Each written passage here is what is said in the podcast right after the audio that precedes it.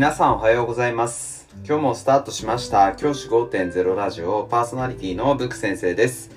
僕は現役の教師です。学校で働きながらリスナーの先生たちが今よりちょっとだけいい人生を送れるようなアイデアを発信しています。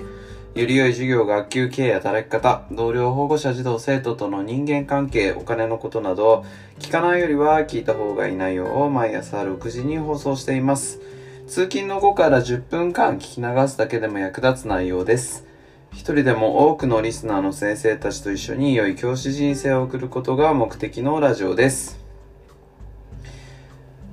今回のテーマは、不登校への対応。困ったらより多くの手が届く道を選ぶこれをご紹介したいと思います不登校対応先生方はどのようにしてるでしょうか？僕自身は不登校になるならないは基本的に子供たちの自由だと思っています。子供たちが学校に行きたくない。という判断をしてそれをが理由がね例えば学級にの問題ではなく自分自身がこう何かこうモチベーションが上がらないとかそういう何かしら自分自身の問題であればそれは自分自身で考えて選んだ道なので僕は構わないと思っていますただ例えば勉強したいのに行けないとか勉強したいのに例えば家庭の事情で行けないとかあのー、金銭的な面とかねいろんなこう家庭の状況でいけないような子ってなかまあまあいるんですよね。それこそ最近ね、ヤングケアラーみたいな立場になっている人たちだっているし、そういった子たちが増えてきていると僕は思っています。そんな子たちに対してやはり僕たちが対応する方法としては、学校の先生が対応するのにはやはり限界があると思っています。先生たちが何かこう活動するアクションを起こすこと、それは大事なことだし、やらなければいけないんだけれども、それだけではやはり解決しづらい問題なのかなというふうに僕は考えています。なぜかっていうと、例えばその、僕が最近というか、まあ、あの、ここ最近で出会った子たちの中で多いのは、親の金銭的な問題？で、なかなか家族の方もメンタルが落ちてしまっている。そんなケースをよく耳にしたりすることがあります。で、そういった家庭にですね、僕たち学校の立場で学校に来てくださいよって言ってもなかなかね、それはね、リンクしないんですよね、自分の家族の問題と。家族の中では、例えば経済的な問題とか、いろいろ他にね、悩む問題があって、その問題を、の話を今一番に考えているのに、先生は学校に来る来ないの問題を一番に考えてる。この状態だとね、何にもね、先生たちのアクションがね、効果を見出さないんですよね。逆に、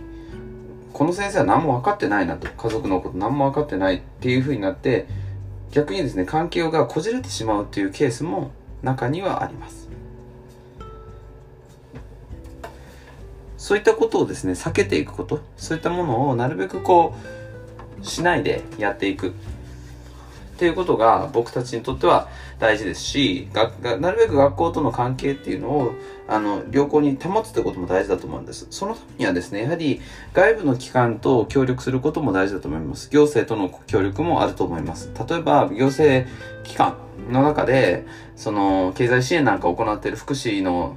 方からの支援だったりとか、そういったものって、やはり今の時代本当に必要で逆にそういった支援をつなぐ役割も学校の先生が今担わなければいけなかったりするんじゃないかなって思ってます。子供たちにの様子を見ていてあちょっと怪しいなとかあとは不登校の子たちの様子を見てちょっと苦しいななんかこの家経済的に苦しいんじゃないかなみたいなことって結構気づくことってあると思うんですよね。そういう時にケアをしてあげられるのはやはり学校の先生だけでは不可能だからいろいろな行政とかの自治体とかの協力を仰ぐ。で、それをですね、していくと、この先生は、あ、学校に来させたいというより、私たちのお家をなんとかしたいんだと思ってるんだっていうふうな思いに保護者がなってくれます。そうなったら、結構学校に来るっていうステップに近づくんじゃないかなと思います。急がば回れで、学校に来させたいとかそういう思いにが強ければ強いほどうまくいかないことが多いので、まずはその家の状態を何とかしてあげたい。そういう姿勢で家族と保護者と関わっていくこと。それが大事になってくるんじゃないかなと僕は考えています。じゃあ今日はこの辺で起立で着席。さようなら。また明日。